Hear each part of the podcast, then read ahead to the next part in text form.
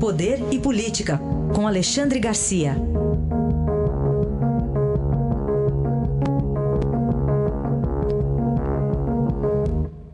Oi, Alexandre, bom dia. Bom dia, Carolina. Bom dia, Manuel. Bom dia, Alexandre.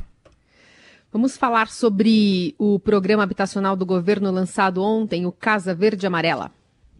Pois é, me surpreendeu, porque eu pensei que ia ser só isso, né? De repente aparece o presidente da Federação dos Bancos, da Febraban, né? que reúne todos os bancos do Brasil, falando de um otimismo surpreendente em relação à recuperação econômica do país.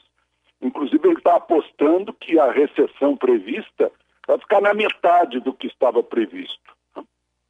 E, e falando assim com muito, é, é, com muito otimismo, é, em relação a crédito, em relação a juros, né? Diz que é, o crédito cresceu aqui 45% nessa, nessa época de, de, de, pandemia e que vai crescer mais.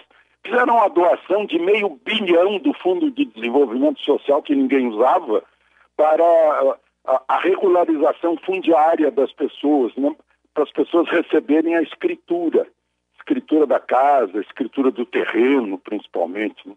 Uh, e outra coisa que se viu também é Caixa Econômica, o presidente da Caixa, que é um outro banco estatal, dizer que a Caixa vai entrar forte na agricultura, e principalmente na área de fruticultura, que gera muito emprego.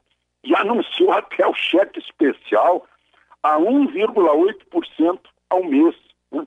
É, é a taxa mais baixa desse cheque especial. Enfim, ao lado da Casa Amarela, né, nessa vizinhança de bancos e, e, e, e Caixa Econômica, é, essas informações, assim, de certa forma, surpreendentes, porque a gente está tá muito pessimista com a economia brasileira, mas parece que há, sim, um foco grande de otimismo no setor financeiro. Alexandre, mais um caso lamentável em meio à pandemia do novo coronavírus de suspeita de corrupção, justamente aproveitando o estado de calamidade e agora aí no Distrito Federal, Alexandre. Plena capital do Brasil, foi preso o secretário de saúde e, e mais seis da cúpula da saúde.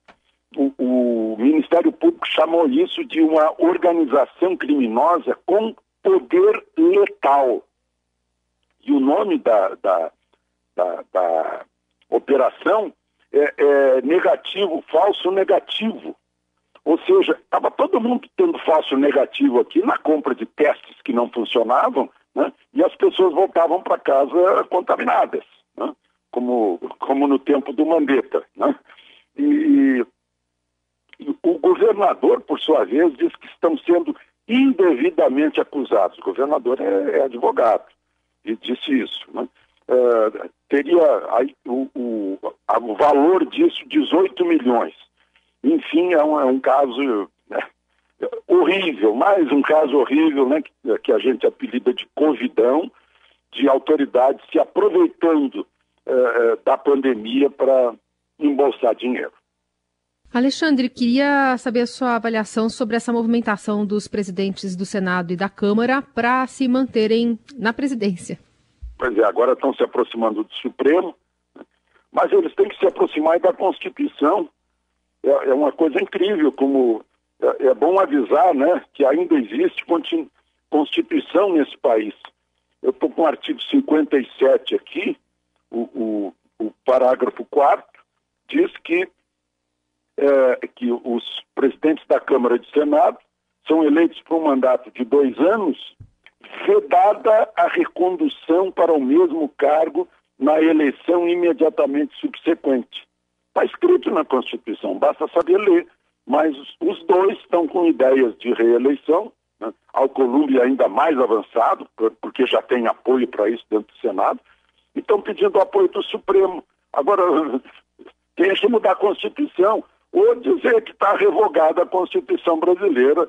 É, é uma coisa incrível como se revogam partes da Constituição brasileira, inclusive dentro do Supremo, nesse processo maluco, por exemplo, está sendo relatado por Alexandre de Moraes. Né?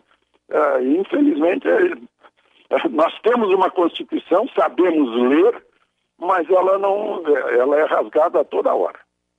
Esse é Alexandre Garcia, de volta amanhã aqui ao Jornal Dourado. Obrigada, Alexandre. Até. Até amanhã. A Rádio dos Melhores Ouvintes. Eldorado.